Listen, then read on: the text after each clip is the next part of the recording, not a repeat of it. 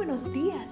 Gracias por estar con nosotros en este bendecido día. Ven y juntos aprendamos y realicemos el estudio de nuestro matinal titulado Nuestro maravilloso Dios.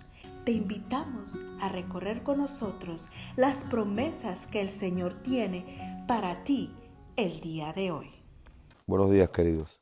Bienvenidos al devocional para hoy, 28 de febrero del año 2021, el cual se titula El verdadero perdón. Leemos de la Biblia Lucas 23:34. Padre, perdónalos porque no saben lo que hacen. Hace algunos años, mientras revisaba las revistas que en el mostrador de una iglesia se colocan para regalar, vi una portada que me llamó la atención. Aparecía la foto de LeBron James, para entonces el mejor jugador del básquetbol del mundo con el uniforme de Cleveland Cavaliers, su nuevo equipo. Se trataba de un artículo escrito por Martin Sorris, profesor de inglés de London, Washington. El argumento del artículo era sencillo pero poderoso. ¿Por qué los fanáticos de Cleveland estaban dispuestos a perdonar a LeBron, siendo que no había nada que perdonar? En opinión del autor, LeBron James no traicionó a su equipo Cleveland Cavaliers cuando siendo agente libre optó por jugar para Miami Heat. Es verdad, fue Cleveland quien originalmente lo contrató y fue en el estado de Ohio donde LeBron nació. Sin embargo, no tenía todo el derecho de firmar con el equipo de su preferencia. Después de cuatro años en Miami, tiempo durante el cual LeBron fue el factor decisivo para que Miami Heat ganara dos campeonatos de la NBA, la superestrella del básquetbol decidió regresar a Cleveland. Entonces aparecieron por miles las franelas estampadas con el mensaje, te perdonamos, LeBron. ¿Qué estaban perdonando? Pregunta el profesor Sorris. No había nada que perdonar.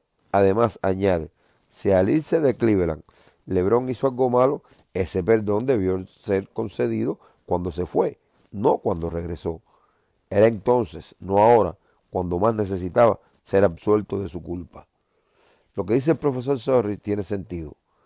Si, por ejemplo, alguien me ha robado, mi perdón hacia el ladrón ha de producirse mientras el ladrón todavía está en posesión de mi dinero, no cuando me lo ha devuelto, porque entonces cuán fácil me sería perdonar.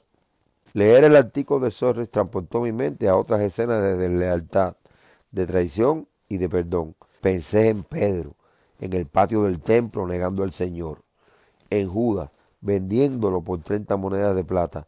Recordé las palabras del apóstol Juan al escribir de la misión que trajo al Hijo de Dios a nuestro mundo. A lo suyo vino, pero los suyos no lo recibieron. También recordé las escenas del Calvario.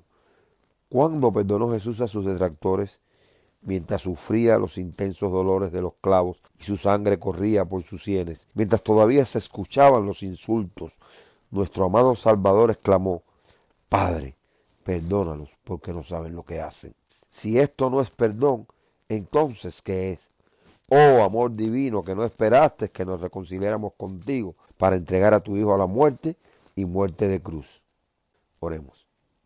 Gracias, Padre, porque entregaste a tu Hijo a la muerte cuando todavía éramos tus enemigos y porque hiciste provisión para perdonarnos antes de merecer tu perdón. Queridos, espero que tengan un lindo y bendecido día.